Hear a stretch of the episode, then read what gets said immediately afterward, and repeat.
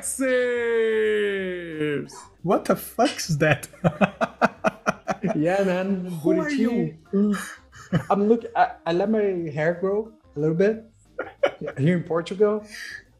You are not Burichi Buritai. What's Yeah, happened? I'm straight out of the chat, and I took Burichi's place. Um, it's a it's an honor to be here. Thanks for inviting me, Rodrigo. Oh no, the honor is Um, mine.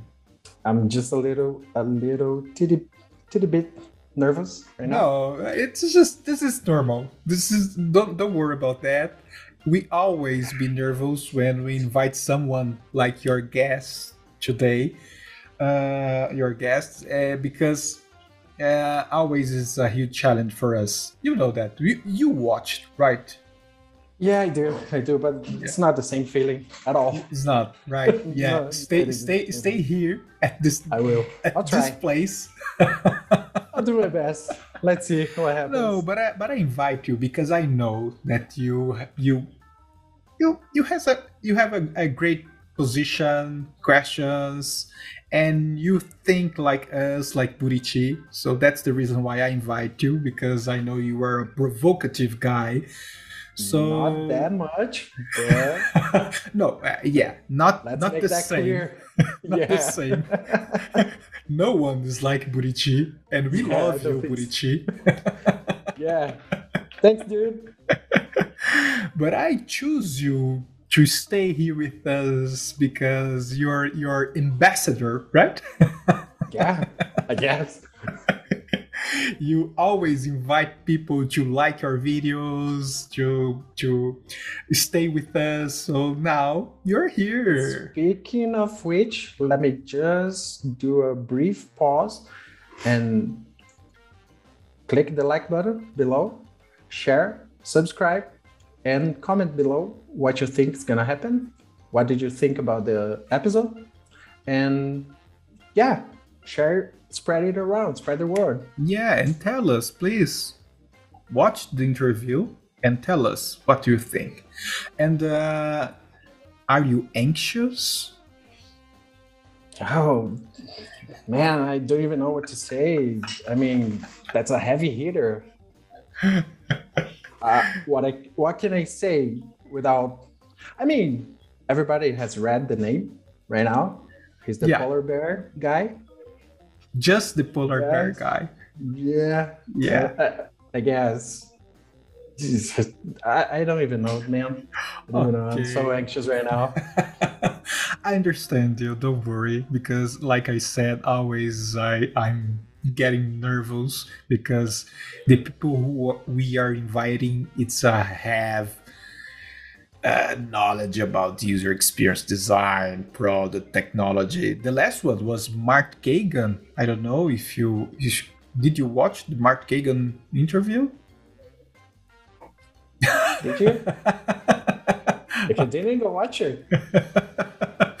okay, so let's call our next guest. So Let's. do that. So come on, Mr. Louis Rosenfeld or Rosenfield. I will ask him. Okay, Yeah, Louis. Lou. Louis. Hey, come on.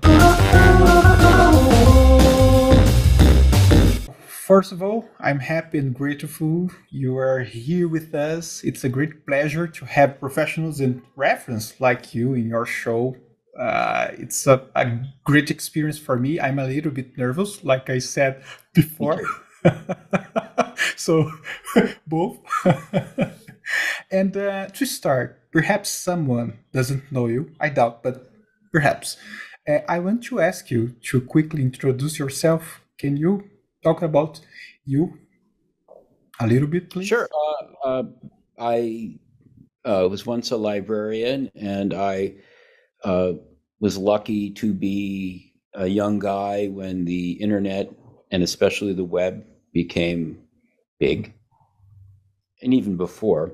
And I um, believed that uh, librarianship had a role in helping people uh, organize and make more findable uh, all the information that was exploding or about to explode on the internet. which it did. And uh, um, many of us called that information architecture. And uh, so I, I had a business and co wrote a book with my friend Peter Morville. People call it the Polar Bear book because of the cover, and um, was very involved in the community of and uh, information architecture community. Helped um, start the Information Architecture Summit, which is now the Information Architecture Conference. Uh, and so um, worked in that area for uh, you know 10 or 15 years um, was an, ind- uh, an independent consultant and then started moving more into user experience design because i found that um, very compelling um, an area of practice because it brought together all kinds of different perspectives on how people could have experiences. Uh, and that's always been very appealing to me is when different minds and, and perspectives come together. And so I became very involved in user experience, started a company, Rosenfeld Media, as a hobby because I felt we needed to have more books on user experience design and I wanted to be a publisher. So I launched that and we um, I think we have about 50 books that we've published, and we've also expanded into the conference business. We do five conferences a year, we offer training, and uh, we're all about curating really great content and conversations. And so that's what I do now full time is um, I curate the curators at Rosenfeld Media. Wow, what a journey podcaster, publisher, author, producer, among many other things. How do you get so much time? I don't, but you know, I try to I try to be uh, uh, very efficient because you know I, for example, I started podcasting because I I get to have these great conversations with people like yourselves, and just like you're capturing this conversation, I I started to think I should be doing the same. I should just record these conversations because they often happened on Zoom. And now I've, I don't know, I think I've, I've done about 200, 210 podcasts and more on the way. So um, it's just a matter of being efficient and loving what you do. And I really do love what I do. I have the best job in the world. I get to talk to really smart people all the time about their work and they're really happy to share with me uh, because we love what we do in this field, and uh, I, I, get to be um, talking to like such brilliant and interesting people every day. So it really, it's not an issue at time. It's uh, because it's fun, and I learn all the time. Well, I think this is the secret, right? Passion and love. So this is a good tip for all, all of us here. And I'd like to know you brought about your work as a publisher of great books and your relationship with great authors. I would like to know your view on the challenge of teaching design and the connection to the future of the work of designers with a focus on digital products. How do you see where you are doing it right and where we must pay attention to the potential mistakes we are making today? Well, I, you know, one of the really great things is that there are so many more opportunities both to study and practice our craft. Um, you know, most of the people in my generation are self-taught, um, and now there are all kinds of boot camps and, and academic programs and, and other opportunities to learn in a more formal way how to be a UX designer, researcher, writer. And then, of course, there's so many work opportunities. Um, even here in the States, with all the layoffs, there are many jobs that have not been filled in our field. So there's still a lot of organizations and a lot of different sectors that are hiring. Uh, there's certainly more work out there than than people can do.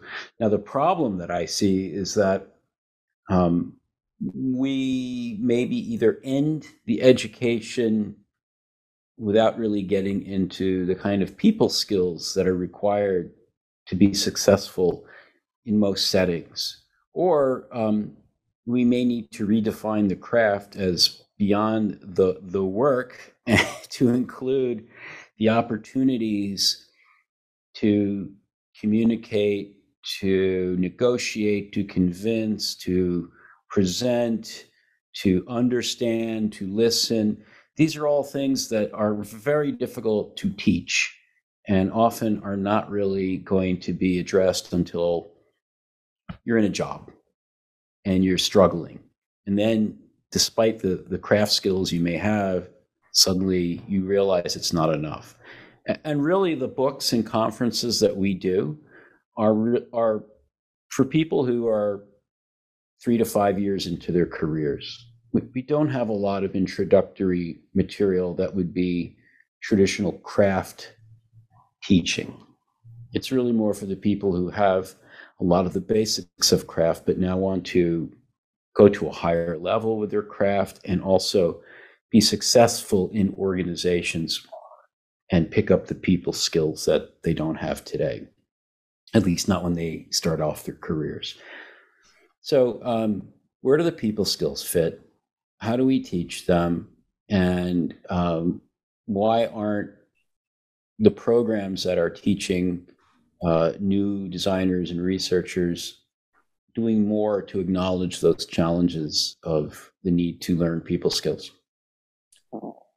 That's really interesting. So, following the same uh, path, what are your thoughts on how boot camps? There's a lot of them all around the world.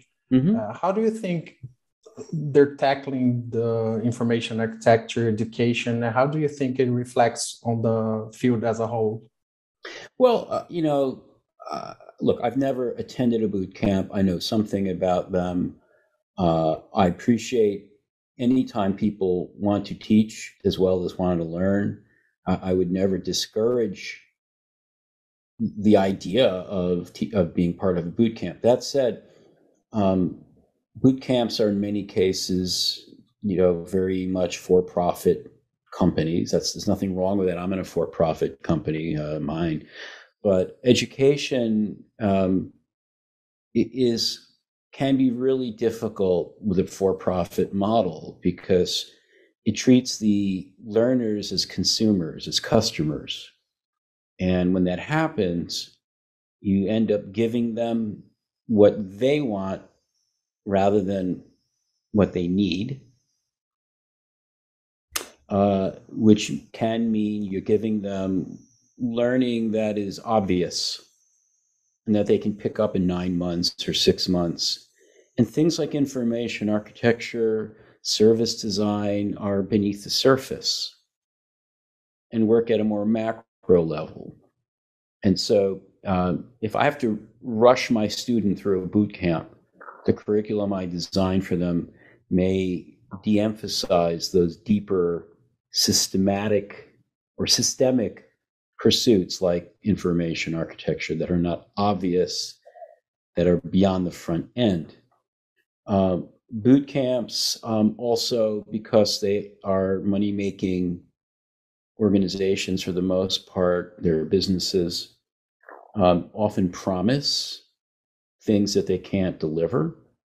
They make guarantees about getting hired. Uh, and some of them are um, very good about it. I, I know of some boot camps that have a whole program for what you should be doing after you graduate. And if you follow their program and still don't get a job, they'll reimburse you or they'll credit you for the money you spent on their program. They'll give you your money back. But most don't operate that way. Most make promises, and then there's really very little recourse for students to make sure that these boot camps honor those promises. So the two areas I'd say are problematic is when you are thinking of your students as customers, you don't necessarily show them the skills that go beyond the surface, cosmetic, and uh, you make promises to them that you may not be able to keep. And I think there's a little misunderstanding of what a boot camp is and isn't, right? You see, like two month courses selling themselves as boot camps or promising that you get out of there and get a job and earning like exactly. 15k a month so i guess that's that's a failure. That that I don't know whose failure is that, but I think that's uh, an issue we should tackle maybe. It's a failure of capitalism. Perfect. wow really, this is a good uh, conversation. We can start right now. yeah, let's fix it. Uh, we, I've, uh, my friend Dave Hoffer, another UX guy, is always talking about we need to redesign capitalism. But that you should all, you know, interview him for your next podcast. Um, but yeah, I mean, it's it's really difficult. If, if, I have two months to learn something in a boot camp, and I'm a, a new person, new to the industry, maybe what would be reasonable would be to learn the language. What is the language of design or UX or whatever the focus is? If you can learn the language, that's often half the battle. A language, a terminology, a jargon is offers almost a map of a domain that helps you make sense of that domain. There's other ways to map a domain, but that's a good one because ultimately, if you know the language, you can now have conversations with people in the domain, you can read about it, and so forth. And um, that might be the one thing a boot camp should and maybe could do in a short amount of time. Anything past that seems even even the basics of craft seem a little ambitious. I yeah. totally agree with that. Yeah, and we can see that kind of movement here in Brazil, right? That we are on the on a basic path without deepening or expanding our knowledge here in Brazil. Uh, but we are trying to do different, like this conversation here. Try to open minds and guys come on. Let's let's go deep right? I want your view on the design scale today. How do designers today need to prepare for such a large field of activity to be ready to work through design within companies interesting question how can you prepare um, well um, we've talked a bit about soft skills or people skills, better term for it. Uh, and those, you're, it's, I mean, listen, we've got books and conferences and training, but the, the, the, the requirement to start picking up those skills to be able to navigate what's typically a large political organization with different silos and different practices and, and so on, you have to have an open mind and an open heart so you have to be like uh, all the learning in the world won't help you unless you acknowledge that you need to learn how to navigate those environments and that you need to pick up people skills. If you acknowledge it and you open yourself up, then there's a good chance that you'll learn. Otherwise, it'll just take a long time, much longer.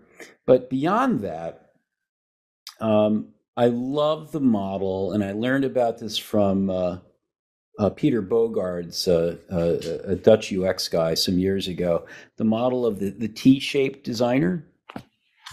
Are you familiar with the T-shaped designer? Yeah. Yeah. So, uh, I'll just explain it briefly. The T-shape is, um, if you think of the horizontal part of the T uh, covering breadth, but but not much depth in terms of skills.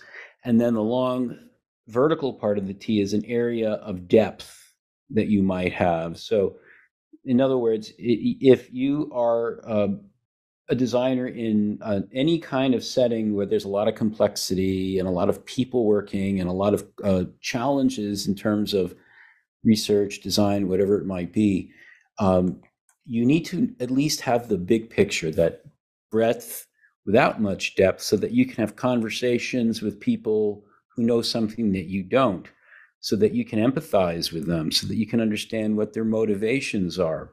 Those are the people you're working with. You need to be part of a team, and so you need to understand and be able to have conversations with those people. And then there's the area that you uh, have depth in. You might be an expert at interaction design. You might be an expert at information architecture, service design, something else and uh, you know then you you have to cultivate both of those. You can't just, you know, uh, I have enough depth now. I'm just going to concentrate on breadth. Breadth it doesn't work that way. You have to really be working in both areas. Uh, by the way, you mentioned some people earlier uh, that you that you've talked to recently, and just today I happened to talk with Christian Crumlish and Steve Portigal.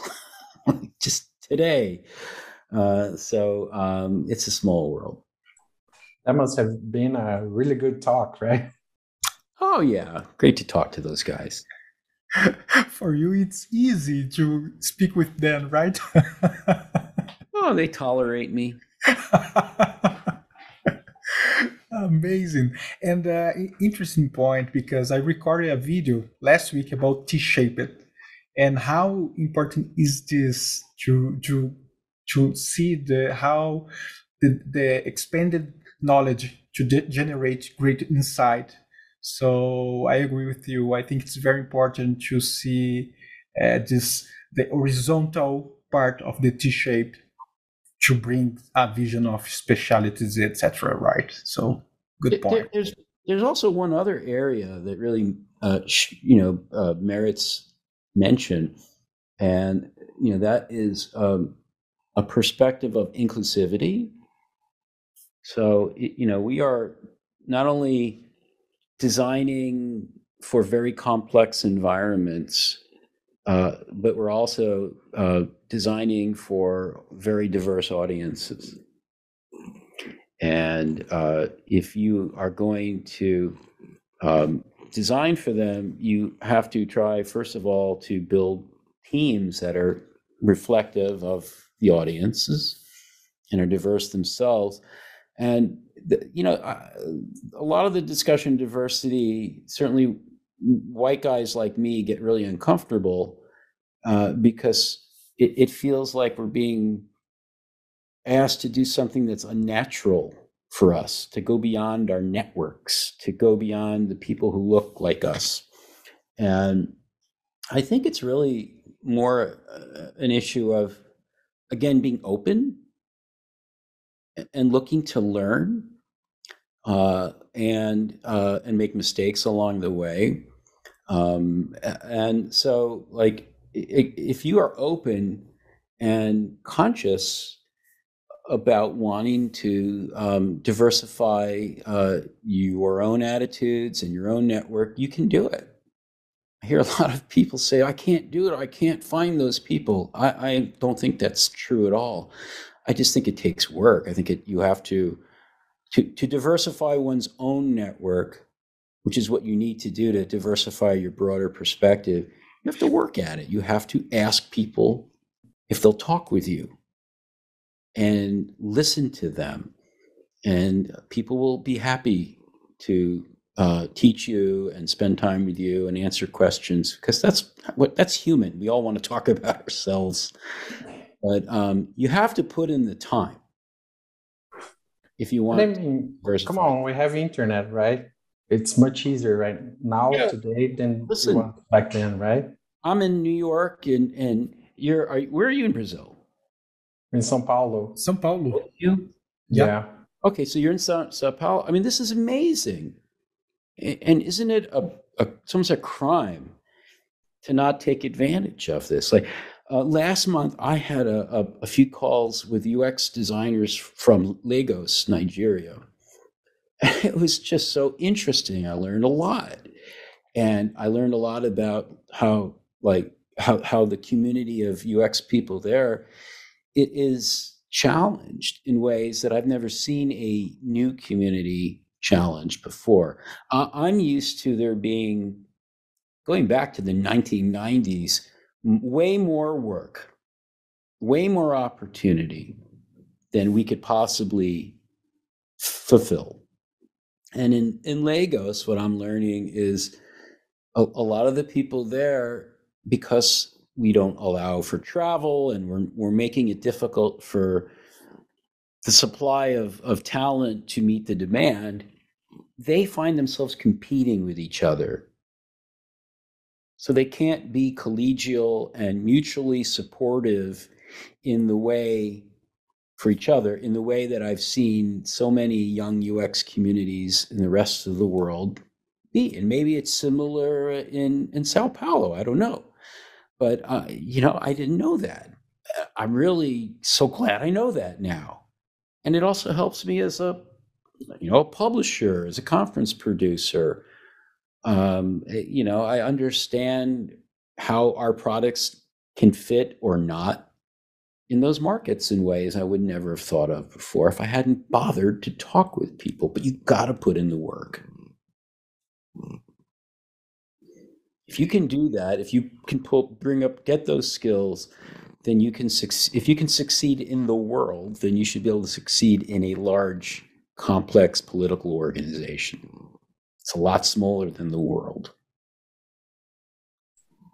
Because after all, we're designing for people, right? That's right. Yeah, and and and I I love our keywords in this conversation: passion, seeking deep knowledge, connections, skills, and change capitalism. this is amazing, and I can hear I can hear your cat wrong wrong. Oh, is it okay? yeah, no problem. I don't hear her, but it's a, a kind uh, of um, uh, audio is pretty good. It's a mic- kind of re- relax moment for us. Yeah, for a second there, I was like, "What is that? Is is that my cat?" yeah, because I have seven cats here. So, seven. Wow. yeah, seven cats. They are I'm here. down to one. and uh, one last question: uh, Why did you decide to create your publishing house? Well, I, I'm kind of a, a, a, a natural entrepreneur. It's um, arguably the third business I've started, and um, I remember in around 2005, I just felt like UX is is going to be real. It's going to grow. It's going to be a community and ultimately a profession. And yeah, you have to understand that the Polar Bear book was the first design related book that O'Reilly published. They didn't really want to publish it, they had to get convinced. And because most of their books were very technical up to that point. And um, it wasn't really in their DNA and uh, to do design books. And there were other publishers at the time. Some of them have gone away since 2005, don't publish anymore. But at the time, the, the major ones, um, they were doing topics that were not like, some of them were, were UX, but some were a bit more like graphic design. And uh, either way, um, I, I approached a number of them and I said, Hey, I'm really interested in publishing uh, or editing a series of UX books. And, you know, I would find out from talking to them that to do, uh, to be a series editor would um, be a lot of work and not much money. I mean, publishing is not an area anyone makes much money to begin with, but to be a series editor is all the work and and none of the the glory or money that uh, at least I get as a publisher with my name on the company. So I decided to start the company really as a hobby, and um, I got to apply a lot of UX practices to how we designed and tested our books from the very start. We did user testing or usability testing, I should say, on our books. We created a design system for our books back in 2005, 2006. And I wouldn't have been able to do that for an established publisher. Uh, and then I got to have fun. And uh, it's still fun. And we're still using the same design system. so uh, I'll call that a success. And the same quality, I must add. The books are just amazing. Uh, speaking of the Polar Bear book, which is highly regarded as a Bible of information architecture and all that, uh, what do you think changed between then and now in, in the field of information architecture? How, Mhm. how do you think the book affected it? What are your thoughts on that? Well, when the book the book came out, it did really well because it was timed very well. It's not intentionally necessarily, but it was fortunate uh, that the first edition came out at a time when people were struggling, as I said earlier, with too much information. Thank you to the web, uh, or about to get to that point of what information should they put on the web on their websites, and um, these people were coming at this challenge from different perspectives. You had people like me who are librarians, people who were coming from uh, computer science, people who were graphic designers, et cetera, et cetera, et cetera, struggling with information uh, in this new medium. This, you know, hypertext and all these things that were very new. And what we um, did for them with the book was we gave them a common vocabulary so that they could have conversations with each other. Because complexity, as I said earlier, requires different kinds of brains to work together to solve those problems. That won't happen if people with those different brains can't have a good conversation. And so the book gave them common framework, uh, concepts, and vocabulary that they could use in a fairly straightforward, plain language way so that they could solve their own problems. Or we, we didn't solve the problems for them, we gave them enough language that they could. And, you know, the book is now in its fourth edition. The second edition came out, I guess, in 2002. It was a very different book, and it was designed for a new era where people already had websites that were exploding. And at that point, we were trying to give information architecture a bit more gravitas by sort of saying what it was as a profession as well as a practice. And then information architecture kind of went into what some people would say is a decline. They say died. And it's partly because the people who were talking about it 20 years ago went on to other things. Some of them got really involved in starting the inf- interaction design community and profession. Some of them, like me, got tired of doing web information architecture or just wanted to move on to the next thing, and so on and so on. And in any time you have a practice that um, has um, that is that is, as I said earlier, is systemic. It goes beneath the surface. People lose sight of it. Literally, they don't see it, and we weren't very good as a profession at, at addressing that. We weren't always the most confident people in ourselves, myself included. And you know, information architects were people who, you know, uh, to to stereotype, a lot of us were female and we're set up to to not have confidence culturally. A lot of us came from professions that were not like well regarded or rewarded compared to some of the more established professions that we were working alongside, like developers, even like graphic designers, marketers, data people. So we re- we had a lot of things going against us, but to, to to bring it back to today, I think there's a rebirth. I think people are now making the argument that information architecture is maybe bigger or will be than UX. I'm still wrapping my mind around that. I'm not saying I disagree and I'm not saying I agree. I'm being a weasel. I think it could be, but I, I, don't think we have to have these conversations about fields of, of communities of practice and fields versus each other. I don't have we don't have to say IA is better or worse or bigger or smaller than anything. That's not the point. The point is there's more information than there ever was. You can't not need information architecture when that's the case. And that's never going to change.